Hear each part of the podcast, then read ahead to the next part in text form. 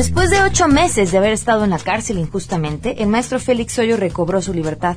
La noticia la dimos a conocer aquí en A Todo Terreno y hoy nos contará su historia. Después de eso que sufrí, ¿qué hay que hacer? ¿Denunciar las atrocidades de ese sistema? Además, platicaremos cuáles son los requisitos para aquellos que estén interesados en irse a vivir a Marte. Así, casual, arrancamos a todo terreno.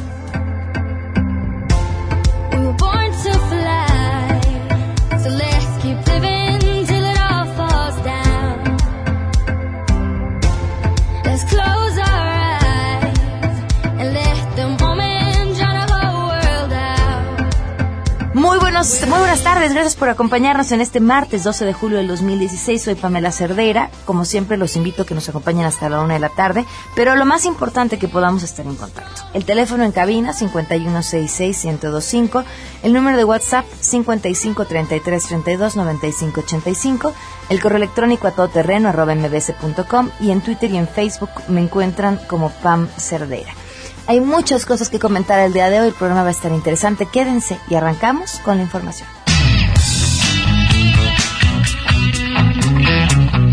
El secretario de Gobernación, Miguel Ángel Osorio Chong, acordó con los integrantes de la Coordinadora Nacional de Trabajadores de la Educación la realización de tres mesas de trabajo con el fin de distender el conflicto magisterial. Tras más de tres horas de reunión, Osorio Chong ofreció un mensaje ante los medios de comunicación y dijo que se trató de una reunión respetuosa y transparente. Porque hemos llegado ya a un acuerdo general, un acuerdo que va a derivar tres mesas de trabajo que se instalarán dos ellas en esta semana y la siguiente martes de la próxima. Serán tres mesas, una la política, otra la educativa y otra de carácter social. Platicamos mucho respecto a la agenda de estas meses y lo que se acordó es que se habría de elaborar la propia agenda de cada una de las mesas en la próxima instalación y en las varias reuniones que se tendrán respecto a cada uno de los temas. Acompañado por el subsecretario Luis Enrique Miranda y el coordinador de asesores Guillermo Lerdo de Tejada, Osorio Chonca afirmó que el trabajo conjunto y el diálogo los llevó a ponerse de acuerdo para establecer una ruta que permita un consenso duradero. Cabe mencionar que la mesa política se va a realizar el próximo 13 de julio, mientras que la mesa educativa será el 19 de julio y la de carácter social se instalará el próximo 21 del mismo mes. Señaló que en todos los casos las agendas de trabajo, los temas específicos a tratar y los participantes se definirán en el seno de las mesas, las cuales sesionarán justamente en la Secretaría de Gobernación y bueno, en las mesas estarán presentes los integrantes de la Comisión Nacional de Mediación, quienes dijo pues seguirán acompañando los trabajos para garantizar el proceso de diálogo y un acuerdo. Para Noticias MBS, Hatsiri Magallanes. Julio César Mondragón Fontes, normalista de Ayotzinapa, cuyo cuerpo fue hallado desollado la madrugada del 26 de septiembre del 2014. Fue víctima de tortura extrema, por lo que la Comisión Nacional de Derechos Humanos demanda profunda investigación de los hechos. De los 11 involucrados, son 10 de la delincuencia organizada, uno de eh, la Secretaría de Seguridad Pública y Protección Civil del municipio de Iguala. También estábamos solicitando que esa investigación se amplíe, particularmente en el tema de tortura, para quienes están siendo en en este momento únicamente procesados por el delito de homicidio. Hasta este momento nadie está siendo investigado ni procesado por el delito de tortura perpetrado en contra de Julio César Mondragón Fontes. Y es evidente que Julio César fue torturado, que hay intervención de servidores públicos y que por tanto está claro de que hay una violación flagrante a el derecho a la integridad física de Julio César. Hemos dado cuenta de esta agresión brutal de la que fue objeto, hablamos de las 64 fracturas que le fueron provocadas les ha informado Rocío Méndez. El secretario de Medio Ambiente y Recursos Naturales, Rafael Paquiano Alamán, dio a conocer 13 medidas de implementación inmediata que pretenden mejorar la calidad del aire en las entidades que conforman la megalópolis. Una de las primeras medidas consiste en que la Comisión Ambiental de la megalópolis convoque a una reunión extraordinaria para que la Secretaría de Salud, de Comunicaciones y Transportes y Desarrollo Agrario, Territorial y Urbano se sumen a los trabajos de la Comisión como miembros permanentes mediante un convenio de adhesión. Ya dentro de las acciones, Paquiano Alamán mencionó que la Secretaría de Salud ampliará la red de unidades Centinela que permiten un monitoreo en la población sobre las enfermedades que se incrementan por cuestiones ambientales. La Secretaría contaba con 17 unidades y se pretende incrementar a 200 en los próximos meses. También se habló acerca de la implementación de ProAire Megalopolitano, un programa a largo plazo para disminuir las emisiones contaminantes. Paqueando Alamán también adelantó una reforestación histórica de 18 millones de árboles. Escuchemos. Vamos a hacer una reforestación histórica de 18 millones de árboles. Con esto crearemos barreras rompevientos al norte y al oriente del Valle de México, con lo cual estaremos consolidando el cinturón verde de la megalópolis en el periodo 2016 a 2018. Para que tengan una dimensión de cuántos son 18 millones de árboles, esto es una superficie similar a 30 veces la superficie del bosque de Chapultepec. Finalmente mencionó que la Secretaría de Hacienda y Crédito Público apoyará a la megalópolis con una bolsa de 11 mil millones de pesos para infraestructura y renovación del sistema de transporte público. Otras de las medidas involucran al Fondo Nacional de Infraestructura que apoyará con 150 millones de pesos para la expansión y el reforzamiento de la red de monitoreo de calidad del aire y Nacional Financiera apoyará de inmediato la sustitución de mil taxis por vehículos híbridos, informó Marilu Torrano se amplía el plazo para la verificación de los automóviles con matrícula amarilla. Así fue dado a conocer este día en la Gaceta Oficial de la Ciudad de México. La prórroga se da hasta el 15 de septiembre de este año. Esta decisión se toma luego que toda la semana pasada y todavía en la actual se han registrado cierres de verificentros en afectación a dueños de vehículos que han acudido a cumplir con su revisión. Es la voz del jefe de gobierno Miguel Ángel Mancera. Es el compromiso que hicimos nosotros con la ciudadanía. Si hubo un retraso en el trabajo al 100% de los verificentros, lo que más nos interesa es que todo el mundo pueda cumplir con esto sin, sin que se hagan aglomeraciones, ¿no? Entonces, es el compromiso que habíamos hecho, yo se los comenté a ustedes y ahí está. A través de la Gaceta Oficial también se dio a conocer la nueva imagen de las placas, tarjeta de circulación y calcomanía de identificación vehicular para automóviles de uso particular. Comenzará a otorgarse el nuevo material una vez que se hayan agotado los insumos actuales. Cabe señalar que el cambio no es obligatorio, pues las actuales identificaciones vehiculares siguen siendo válidas. Informó Arturo Damián.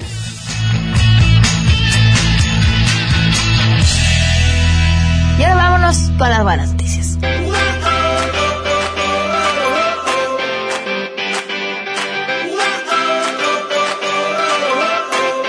Increíble lo que se puede lograr a través de la ciencia.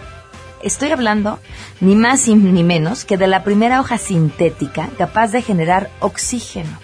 Les cuento, Julian Melchiori, un estudiante del Colegio Real de del Arte, logró que una hoja que es hecha a partir de proteína de seda pueda realizar fotosíntesis, así como las plantas lo hacen de manera natural. Dicho en otras palabras, es la primera hoja sintética que convierte agua y luz en oxígeno. Para conseguirlo, extrajo cloroplastos, que son los responsables de la fotosíntesis en las células vegetales, que posteriormente encapsuló en una solución de proteínas de seda, la cual posee una impresionante capacidad para estabilizar las moléculas. La NASA está investigando diferentes maneras de producir oxígeno para viajes especiales de larga distancia, espaciales, perdón, de larga distancia. Esta materia podría permitirnos explorar el espacio más allá de lo que se puede ahora. Es la primera vez que se presenta una hoja creada artificialmente con capacidad de realizar la fotosíntesis. Sus usos podrían ser interminables. Entre otros, se podría emplear como les decía, en las naves espaciales. Podría ser implementada en estructuras arquitectónicas, tanto en su exterior como en el interior, para complementar los sistemas de ventilación y permitir la creación de más oxígeno que el que se consume. Estas hojas utilizan una mínima cantidad de agua y muy poca luz para realizar la fotosíntesis. Ahí van las cosas. Vamos a una pausa y continuamos a todo terreno. Más adelante, a todo terreno. El maestro Félix Hoyo estuvo ocho meses injustamente en prisión. Ha quedado en libertad y está con nosotros para platicarnos su historia. Después de eso que sufrí, ¿qué hay que hacer? ¿Denunciar las atrocidades de ese sistema? Queremos conocer tus historias. Comunícate al 5166-1025. Pamela Cerdeira. A todo terreno. Donde la noticia eres tú. Volvemos.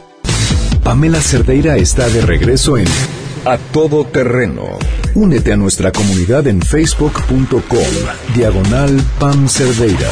Continuamos. Soy sociólogo, de la Facultad de Ciencias Políticas en el año 72. El día de los hechos, yo salí al tianguis y le dije, toma todo el líquido que quieras, pero no tomes sólido. Lo que no me imaginé que iba a tomar fruta.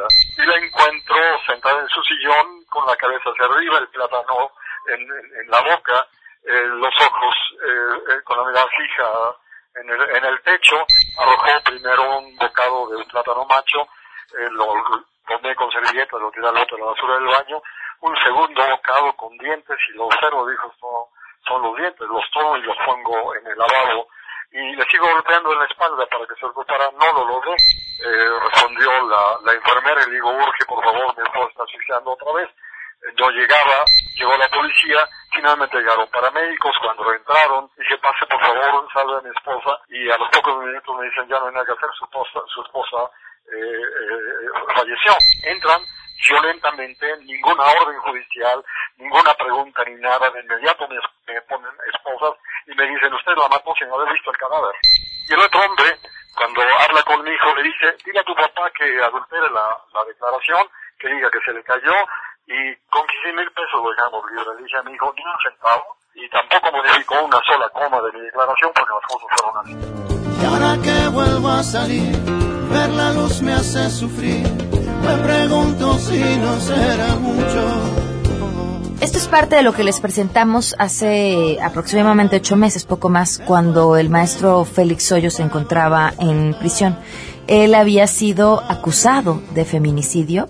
Todo esto después de que su esposa muriera prácticamente en sus brazos, eh, asfixiada. Ella parecía una, padecía una serie de enfermedades. En el Ministerio Público, pues prácticamente fue extorsionado. Eh, le pidieron dinero para cambiar su declaración. Él dijo que no lo iba a dar porque lo que estaba declarando era cierto y él no era el responsable de la muerte de su esposa. Y así fue a prisión. La siguiente entrevista que les presentamos comenzó como, como una plática en la que nos narra su experiencia en prisión, lo que ahí encuentra y las razones del, del por qué está sucediendo en esta ciudad y en el país lo que está sucediendo.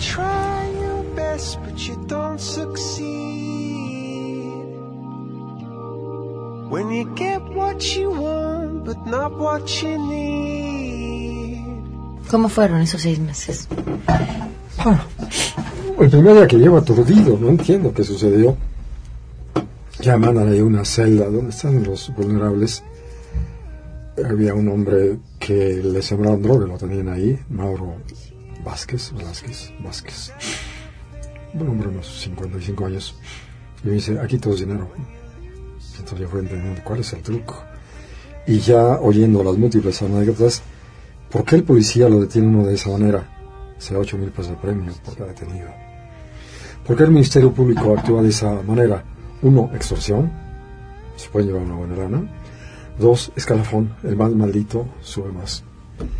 Tercero, eh, los jueces. Que yo ahí justo de inmediato, yo suponía que ya teníamos algo limpio en la ciudad y que el sistema de justicia sería más o menos sujeto a la racionalidad me percato que no. Usted o yo, tal vez, ¿qué me atribuían? Feminicidio, ¿qué es eso?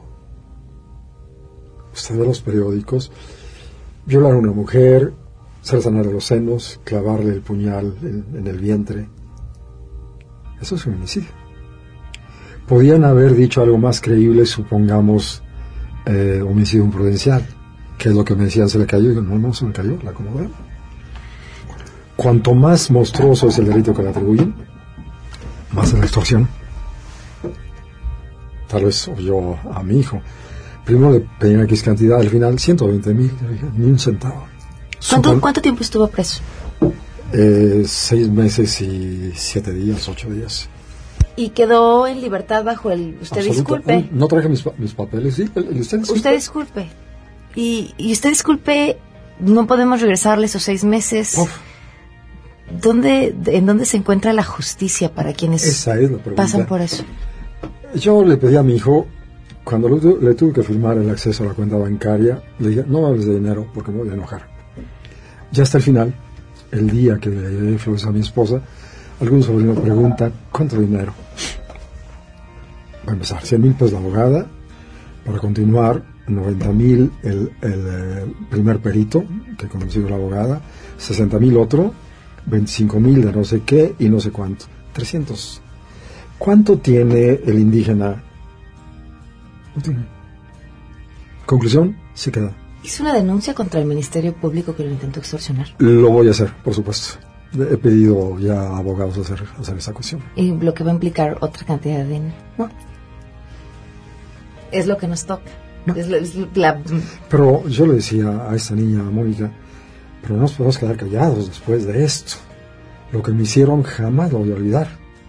O sea, me sellaron y vi cosas perversas ahí al interior que las voy a decir. ¿Qué vio? Ah, por ejemplo, resulta extraño que en la calle prohíben la circulación de la marihuana y al interior circula la droga. Yo no tengo ningún problema contra la droga. O sea, pero ¿por qué esa perversión de prohibirla fuera y de permitirla dentro? ¿Cuál es el truco de permitir dentro tener a los jóvenes imbéciles? Eso, más la tele, los días de fútbol andaban eh, eufóricos, el hombre aquel que se nos murió, eh, senil y, y con problemas de Alzheimer, oiga señor, necesita médico, no, el fútbol, y los muchachos la mota, y entonces están bobos con la mota, incapaces de ocuparse de sus propios temas, es parte de la estructura y estrategia de manipulación ahí al interior. ¿Y al interior tuvo que pagar por ciertas No, cosas? yo no tuve que pagar desde el primer momento. Eh, llegué, supongo, a las 5 de la mañana. Eh, supongo, 26, supongo el 28, posiblemente sábado 28 de noviembre. Me llevan ahí al servicio médico. Digo, si no queda un cadáver, eh, necesito hacerles atenciones porque tengo bronquitis recu- recurrente. A la mañana siguiente vi que estaban eh, bañando con agua fría a jóvenes, eso le llaman la vagina, que tiene un sentido. Hay que tenerlos aterrorizados para someterlos. Y ese terror contra los jóvenes eh, eh, repercute en terror para el que tiene dinero y paga para que no hagan lo mismo. Y en terror para el conjunto, para estar sometidos absolutamente ¿Cuánto pagan para que no les hagan la fajina? Ah, cuando me cambiaron eh, a observación y clasificación, porque dos muchachos presos políticos me dijeron hay que hablar de lo que pasa con las familias. Ese día salió la carta de Guillermo Almeida, yo me presento con la carta al custodio que estaba en ese momento. Le digo, yo soy este. Me autoriza a pasar a hablar de lo que pasa, de lo que sucede en México. Yo no hablé de lo que pasa al interior, sino en México. Y ya, lo hicimos y les hablé a las familias, pasa esto en México. Las atrocidades y ya un poco de interpretación de por qué la cárcel llena de jóvenes, ¿no? Eh, entonces me castigaron y me mandaron a observación. Y la primera noche, es que son las 12 de la noche más o menos, eh, un hombre vestido militar, eh, o bueno, más o menos tipo militar, dice 2.500 y la libran. Pero podemos negociar. Y entonces ya supe de otros campesinos o gente eh, más o menos del pueblo que les aceptaban 800 o 900 pesos para liberar la vagina. Había un grupo, en particular unos rumanos que llevaban billetes ahí, quién sabe de qué. Les no se preocupen, ahorita nos arreglamos. Supongo que ellos les habrán extorsionado más. Entonces, hay tarifas. O sea, los empresarios tienen que pagar. Vimos ahí varios casos. Está el empresario que defraudó oceanografía. Tiene un pasillo para él completo, con siete celdas para él. Para darle eso, a los otros hay que amontonarlos de 16 o 20 o más eh, por celda. Pagan una lana para eso. Y ese hombre recibe visitas de todo tipo, tiene jacuzzi, tiene los óptimos servicios, sala de visitas, etcétera, ¿no? Y vi a otros empresarios que compartían eh, con otros eh, presos más que manifiestamente soltaban una lana. Eh, parece que alrededor de mínimo 100 pesos diarios, lo que implicaría algo así como 300, lo, lo de 3.000 eh, mensuales. Entonces, hay toda una estructura de corrupción que es la cadena, el policía que detiene 8.000, el Ministerio Público que extorsiona, el juez que, que toma a su cargo. Eso me llevó más tiempo entenderlo. Había allí un joven empresario que lo conocí en el juzgado, de Puebla, por cierto, de espectáculos, a quien un rival le metió bronca, dio dinero, y él decía que tenía ciertas evidencias de que la juez que lo echaron fuera, Leandro, tenía un acuerdo con el otro, y, y, bueno, entonces los jueces participan de eso. Todos, quién sabe, pero la mayoría al menos sí. Después llegó a mi celda, donde estaban los mayores y vulnerables, un empresario, un poco menor que yo, él andaba en los 60, eh, Ernesto Uribe, y al segundo día fue a buscarlo un abogado, le dice, dos millones y lo saco. ¿Quién es usted, fulano de tal? ¿Cómo supo mi nombre? El juez. Dos semanas después llega nuevamente, señor, le bajamos un millón. Ya hablé con su familia. ¿Cómo supo los datos de mi familia? El juez. ¿Más claro? Quiere decir que los jueces participan en todo esto. ya, la última juez, aquella juez debería haber revisado de inmediato mi expediente y haber leído y percatado que el delito atribuido de feminicidio no se podía sostener de, ninguna manera, que la supuesta acusación que atribuían a mi hijo era absolutamente falsa, no se tomó la modestia.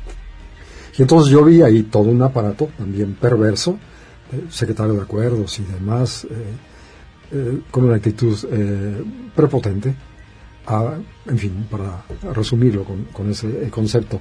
Cuando echaron fuera a la juez Leandro y llegó la nueva juez, se presentó con nosotros, inusitado, y lo me trató con mucha diferencia, profesor, doctor.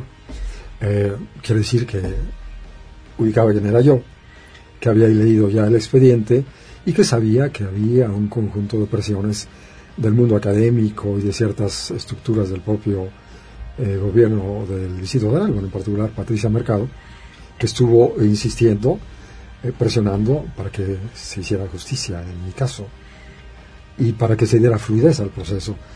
Y bueno, hay que decirlo, mi gratitud para Carmen Lira, porque abrió el periódico, se publicaron 35 cartas de colegas y alumnos, y como otras cinco cartas más de avisos de reuniones y cosas así. Y también Carmen Lira recurrió a sus eh, conexiones con todo el aparato para presionar para que se hiciera justicia.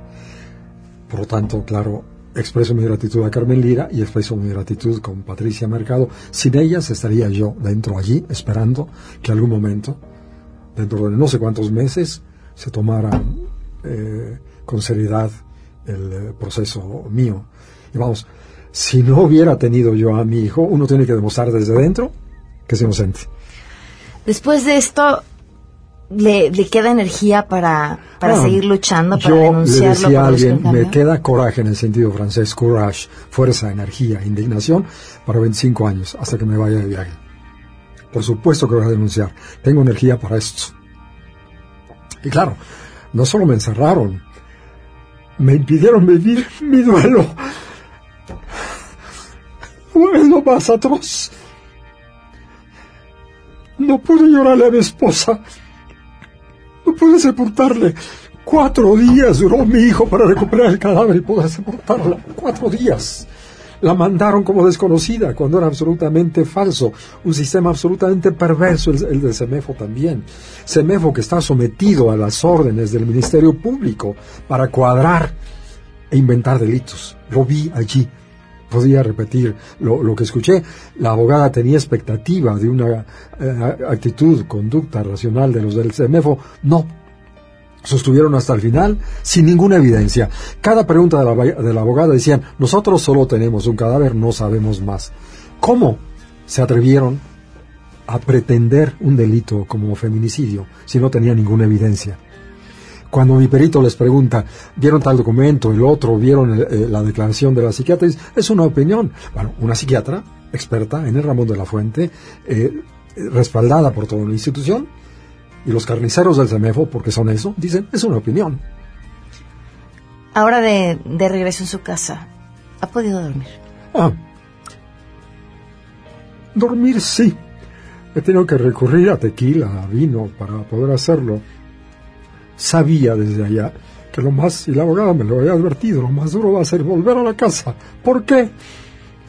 Porque mi esposa está allí, en cada rincón en cada adorno, fotografía, cuadro, la reja, los azulejos que decidimos juntos, la cocina, la vajilla, Y está ella. Eso es lo más fuerte. Lo más doloroso. Nada más bueno dormir con un vino y un tequila. Lo logro. Pero el dolor no se mitiga. Ahí claro, ¿por qué el dolor? Porque estuve seis meses en un paréntesis terrible. No pude llorar. ¿Cómo iba a llorar ahí en la cárcel? Vamos a seguir muy de cerca estas denuncias que haga eh, ante la ley, más allá de las que se han hecho Sí, aquí. yo los invito.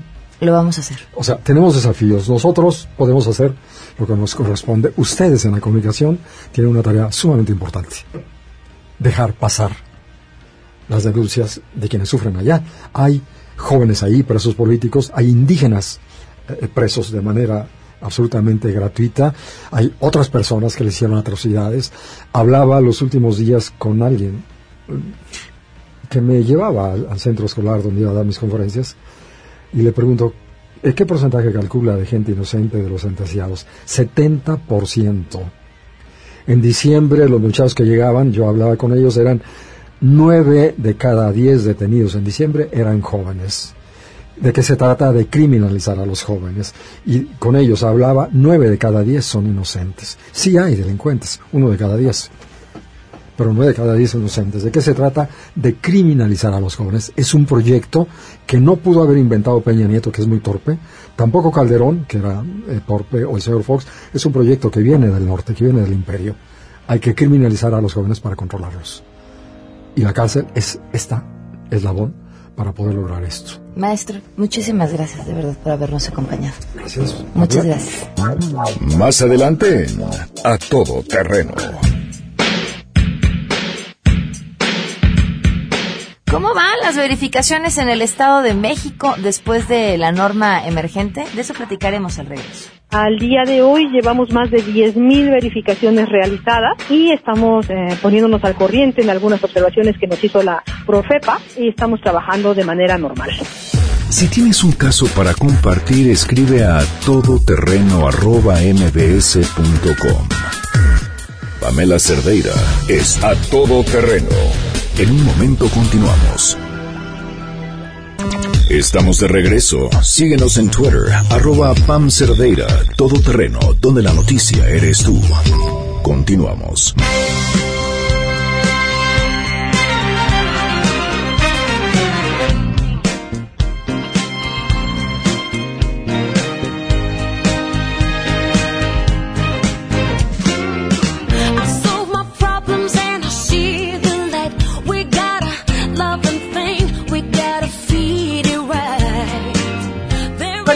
Todo terreno, gracias por seguir con nosotros, soy Pamela Cerdeira, eh, estamos transmitiendo a través de MBC Radio. Le agradezco enormemente a Susana Lidian, eh, directora de Contaminación Atmosférica del Estado de México, nos acompañe vía telefónica esta tarde. Susana, gracias por estar con nosotros, ¿cómo estás? Muy bien, Pamela, a la orden. Saludos a tu auditorio. Susana, pues de entrada, ¿cómo les cayó la norma emergente eh, sobre verificación ambiental y en qué condiciones se encuentran eh, los verificentros en el Estado de México? Pamela, bien, hemos estado trabajando nosotros en los aspectos de la norma emergente y nuestros verificentros están abiertos.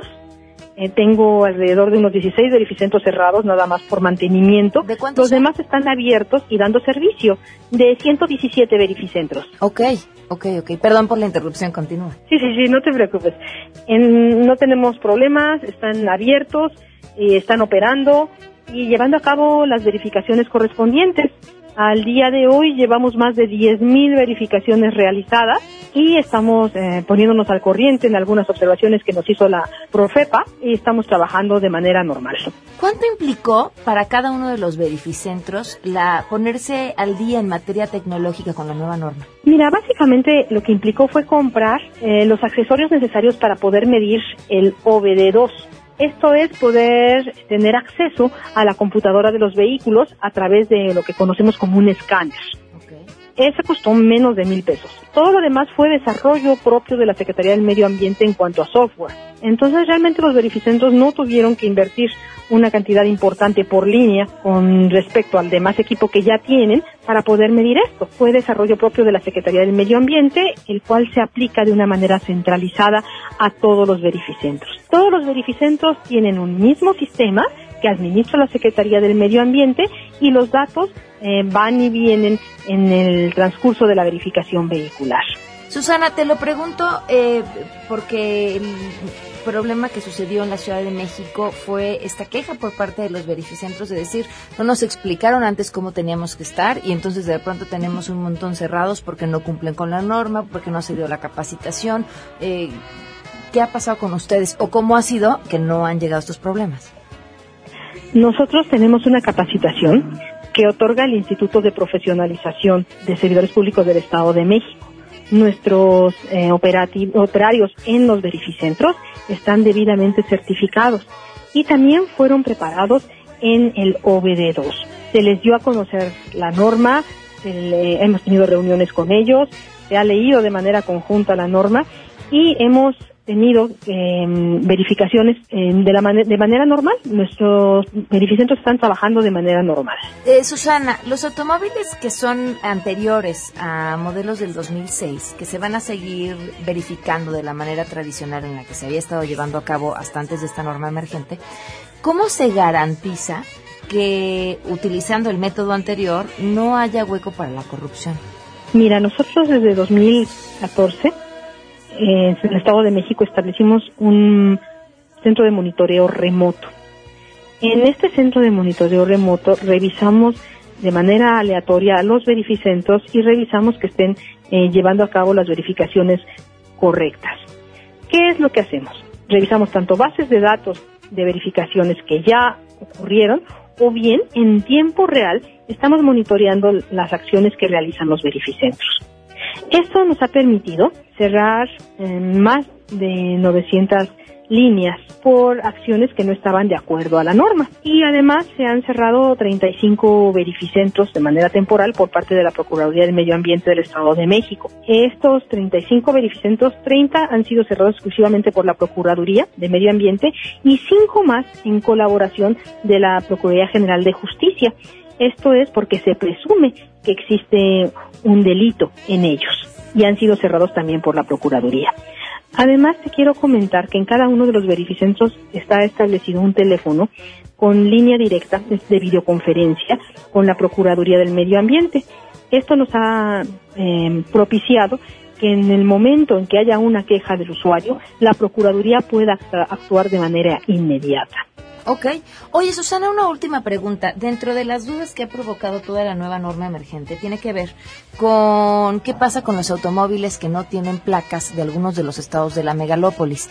¿Existe la posibilidad de que estos se verifiquen, por ejemplo, en el- los verificentros del Estado de México, a pesar de que no tengan placas de, de ahí para poder circular diario? Sí, cuando un vehículo tiene placas de otra entidad federativa diferente a la Ciudad de México y al Estado de México, nosotros podemos verificarlos de manera voluntaria.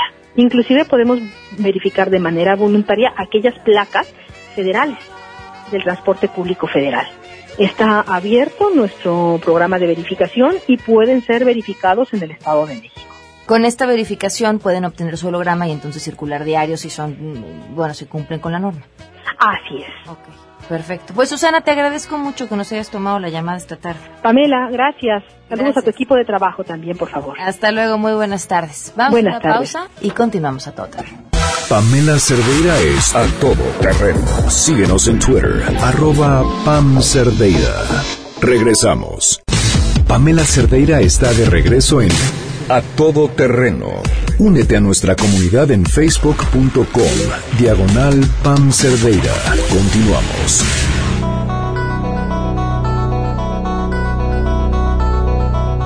Continuamos a todo terreno. Gracias por seguir con nosotros. Soy Pamela Cerdeira. y Ya está con nosotros Enrique Ansures. Que he de decirles, ¿puedo decirles?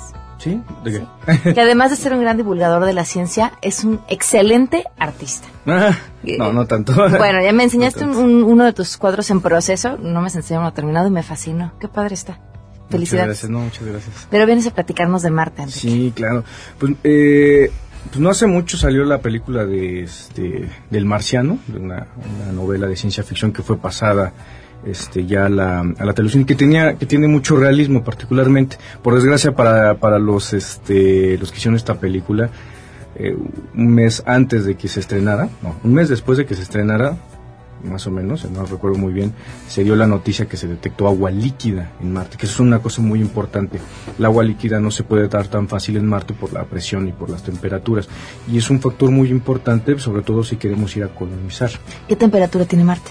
Mira, tiene temperaturas alrededor de menos 40 grados Celsius. Ok. O sea, es, y, y varía muchísimo, pero es un, es un planeta muy frío. Es un planeta muy frío que, que carece ya de, de atmósfera. Su atmósfera se cree que se fue perdiendo con el tiempo. Y también eh, tiene un campo magnético ya casi nulo. Y eso es importante porque realmente aquí en la Tierra nos protege el campo magnético contra radiaciones particularmente letales para nosotros. Tenemos una atmósfera muy gruesa, una, cap- una capa de ozono, que ya hablaremos en algún momento de la capa de ozono. Se dio la buena noticia que ya se está rest- restaurando la capa de ozono que en los años 80, 80. fue una cosa terrible porque esto, este hueco, pues eh, el, el ozono es una molécula de oxígeno que detiene la radiación ultravioleta, particularmente este, la más dañina, y es, es letal para nosotros. Entonces, carece ta- exactamente de estas propiedades Marte que nos pueden proteger. Entonces, son de las cosas que uno tiene que entender cuando va a explorar Marte y uno, sobre todo, si se quiere colonizar. Eh, Marte es un planeta muy enigmático, muy sorprendente. Desde que H.G. Wells publica su obra, este, La Guerra de los Mundos, se viene todo una corriente, pues sobre todo de, pues, de los marcianos. y Pero a- afortunadamente este, este tipo de, de- de situaciones ha generado mucho este, el- el, um, crecer este, el- la, la investigación alrededor y mandar este tipo de, de misiones para explorarlo. ¿no? Está la famosísima imagen de la cara ¿no? en el monte de Shilon, ¿no? que causó mucho furor, que ya después cuando sacaron la, la imagen del otro lado pues era un simple, simple cerro, ¿verdad? Pero bueno, ¿se puede dar la, vi- eh, la vida en Marte? Bueno, pues están todas las condiciones, pero es muy complicado porque tenemos que, eh, el, el reto tecnológico y el reto para poder este, estar en Marte es muy complicado. No está muy lejos, pero hay que hacerlo con planificación. Entonces, recientemente un grupo de, de- de- de investigadores, bueno, per- de personas que está en, en Holanda, Bas La- Lanston, nunca puedo pronunciar bien los nombres holandeses. No te preocupes, nadie, nadie se va a dar cuenta. Sí, exactamente. Entonces son complicados sus nombres. Eh, generaron un proyecto bastante interesante llamado Mars One. Marte 1. Que está patrocinado, si no me equivoco, por es un, un personaje excéntrico, No está patrocinado. Bueno, tiene no que es- ver con Está esto? asesorado. Ok. Está asesorado por la persona que registró y desarrolló el Gran Hermano de Big Brother. Ok. ¿no? Entonces, eh, pues este cuate, pues obviamente tiene mucha lana seguramente, pero los asesoró en la forma de cómo gestionar los recursos. Lo que están proponiendo ellos, eh, este grupo de holandeses, es generar una misión por etapas para poder colonizar a Marte, llevar un grupo de 20 personas, y, pero es un viaje sin retorno. Entonces tienen que ver todo lo que se tiene que ver eh, en cuestión tecnológica, de supervivencia, de viaje. Entonces, no es nada barato, nada barato hacer este tipo de misiones. De hecho, supongamos cuando estuvieron las misiones Apolo para ir a, a, este, a la Luna, se, estima que el Producto Interno Bruto de, de todos Estados Unidos, el 10% del Producto Interno Bruto solamente se destinó a la carrera espacial. O sea, imagínate, cuando todavía Estados Unidos tiene un apogeo más grande económicamente. Entonces, ir a Marte tiene muchos retos, pero es algo que vamos a tener que hacer en su momento. Entonces, lo que están haciendo este grupo de, de, personas, que no es una iniciativa gubernamental, es una iniciativa social y privada, es llevar a 20 personas por etapas para poder colonizar Marte, darles todas, todas las herramientas posibles para poder este, pues, desarrollarse ahí. Entonces, tienen muchísimos problemas. El viaje aproximadamente tarda entre 7 y 8 meses. Entonces, la, viajar esas distancias te arriesgas a radiaciones muy, muy, muy letales, te arriesgas a, impactos de meteoritos, la, película lo explica, de hecho. Eh, también tenemos ahí un problema a largo plazo, que es la gravedad. Cuando tú te estás trasladando en, este, falta de gravedad, tenemos problemas con el cuerpo. Hay descalcificación, eh, las, el, sangrado se te va hacia, hacia la cabeza. Entonces, tienen que dedicarle el 30% de su tiempo en el transcurso del viaje a estar haciendo ejercicios. Entonces, bañarse no es como nosotros, se tienen que bañar con toallitas húmedas. O sea, es una cosa muy, muy, muy complicada. Entonces, obtener, supongamos allá el combustible, el agua, pues es todo un reto. Entonces, ya afortunadamente ya se encontró agua líquida, pues van a poder, supongamos, producir oxígeno, que es algo que no hay allá. Lo van a hacer por un procedimiento que se llama electrólisis. Entonces, le metes una carga un, este, una corriente eléctrica al agua y puede separar el oxígeno del, del hidrógeno y con eso pueden también generar este baterías baterías para poder andar con sus rovers ¿no? Y sus este y sus eh, vehículos. Entonces eh, pues es un proyecto que está en desarrollo vamos a ver cómo lo hacen porque la verdad eh, hay muchos problemas sobre todo el financiamiento. El financiamiento lo que le propone el, que el que inventó básicamente Big Brother es vamos a hacerlo todo como un reality show entonces todo va a ser un reality show y de ahí se va a empezar a sacar el recurso para poder financiar la misión. Así ha sido parte del proceso de selección de las personas que mandarían, ¿no? Mira, el proceso de selección fue abierto. De hecho, yo no sé por qué recibí una invitación, no sé de dónde llegó, pero aquí supongamos en México tuvimos este la- eh, un registrado bastante peculiar porque en su momento fue diputado federal. ¿En serio? Exactamente, se, se apellida Eloy, Andrés Eloy creo, por, Ok. por- por Cuernavaca. Ok. Y él se registró y entró de lo- dentro de los finalistas. Entonces aquí la idea era que pues eh, tuvieras mentalizado que no vas a regresar. Hombre, con ganas y mandábamos 500. No, no, no le hagamos eso al universo, por favor. Entonces, este es un reto, es posible, hay que superar los retos tecnológicos, hay muchas cosas atrás, pero es algo que ¿Tú vamos a irías? ver. Híjoles. Digo, y te lo pregunto porque si se registró hi- hijos de vecino, ¿no? Con, Claro. la- ¿Por qué no? Eh, alguien sí. con el conocimiento de ciencias que tú tienes. Yo creo que sí. Yo creo que sí, porque a final de cuentas es una experiencia que jamás vas a olvidar. Pero Eh, tampoco vas a tener factor- muchos a quienes contárselo. No, sí se puede. De hecho, de hecho un astronauta de, de- de descendencia mexicana, este José Hernández, buen amigo mío, José Hernández innovó en el sentido de cómo va a ser la comunicación a largo en, ahorita, cuando hablamos la, la, la, la- la cápsula pasada de cómo cuánto tarda en llegar los mensajes a Júpiter bueno a Marte aproximadamente tardarían entre 20 y 30 minutos en llegar entonces estar hablando por teléfono no es viable entonces imagínate le estás hablando a tu chica no no me dejes 30 minutos después le llegó pues ya ya lo dejo no Bueno, antes nos comunicábamos por correo, entonces podemos entender. Exactamente. Entonces, el- la comunicación para este tipo, básicamente interplanetaria, yo creo que va a ser el Twitter. Mensajes cortos, así muy puntuales. 30 minutos en ir, 30 minutos en llegar, o sea, tardaste una hora en tener un- una conversación. Entonces sí va a ser posible, ¿no? Sí va a ser posible una comunicación un poco ineficiente, pero va a ser posible. ¿Cómo ves? Entonces es muy interesante eh, todo lo que tiene que ver con Marte porque genera una visión más allá de lo que estamos haciendo en nuestro planeta. ¿no? Hablar de astronomía nos permite entender el universo, entendernos a nosotros mismos. A mí, no, a mí no me deja de parecer un poco arrogante cuando escucho, no lo digo porque lo hayas dicho tú, lo, lo he escuchado muchas, muchísimas veces, el tema de colonizar, o sea, el, porque vamos a llegar y lo vamos a hacer nuestro. Pues sí, mira, a final de cuentas eso se ha vivido en toda la historia humana. Sea, la colonización parte de es nuestra parte de- nuestra naturaleza, exactamente. El universo es vasto, es muy grande, tenemos un reto muy, muy grande y si no lo invertimos a ciencia y tecnología, pues no vamos a poder hacer esto. ¿no? O sea, primero empezamos a salir de una parte chiquita de África, poquito a poquito nos fuimos esparciendo por todo el planeta. Entonces ya es tiempo de que empecemos a mirar a las estrellas. Oye, aprovechando eso que decías ahorita acerca de la inversión de, en tecnología y que mencionabas a, a José Hernández, eh, la oportunidad, el día que tuvimos la oportunidad de platicar con él aquí, nos decía que de lo que más orgulloso se sentía era de haber creado una especie de mastógrafo, eh, no sé si era mastógrafo como tal, pero una- un aparato que había ayudado a salvar a muchísimas mujeres diagnosticando cáncer de mama. Y creo que es un tema que no debemos dejar de poner nuestra nuestro interés y nuestra vista ahí porque tienes razón, no va mucho más allá de lo que uno pensara, va mucho más allá de la idea de colon- colonizar o no, va a tener inversión en ciencia y tecnología, va a salvar vidas, va, uno nunca sabe hacia dónde va a cambiar. Por supuesto, pues, mira, te puedo dar el claro ejemplo del- de un instrumento que se llama SAM, que desarrolló el Instituto de Ciencias Nucleares de la UNAM, que lleva, eh, eh, que lo está li- liderando el doctor este Rafael Navarro. Él ganó este esta oportunidad de trabajar con este con la misión este Curiosity. que. Ahorita siguen trabajando con eso. Entonces, el reto es hacer un laboratorio que tienes en una habitación gigante en el tamaño de una maletita. ¿Cómo vas a llevar un laboratorio así de grande a una maletita pequeña? Bueno, pues ese era el reto pues, para ponerlo el equipo en, en Curiosity y llevarlo a Marte para poder detectar microorganismos. Entonces, pues aventaron el reto, generaron la tecnología. Entonces, ay, pero pues eso va a ser para Marte, diría No. la gente. No, no, no, no.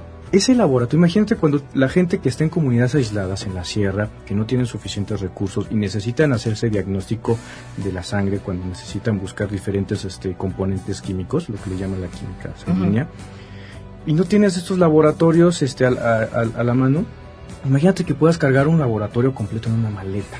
Eso es el, el resultado de esto. Imagínate, qué impresionante. Entonces, eh, es, es la verdad, es, es preocupante que el gobierno no le esté invirtiendo y le esté reduciendo. Supongamos, se tiene la obligación de invertirle el 1% del Producto Interno Bruto en ciencia y tecnología y no lo logra alcanzar. Y no es nada el 1%. No es nada exactamente. Y sobre todo ahora la parte de educación es más, es más este, preocupante. El artículo tercero de la Constitución mexicana dice que la educación se tiene que basar en los desarrollos del conocimiento científico. Imagínate. Enrique, ¿tu Twitter?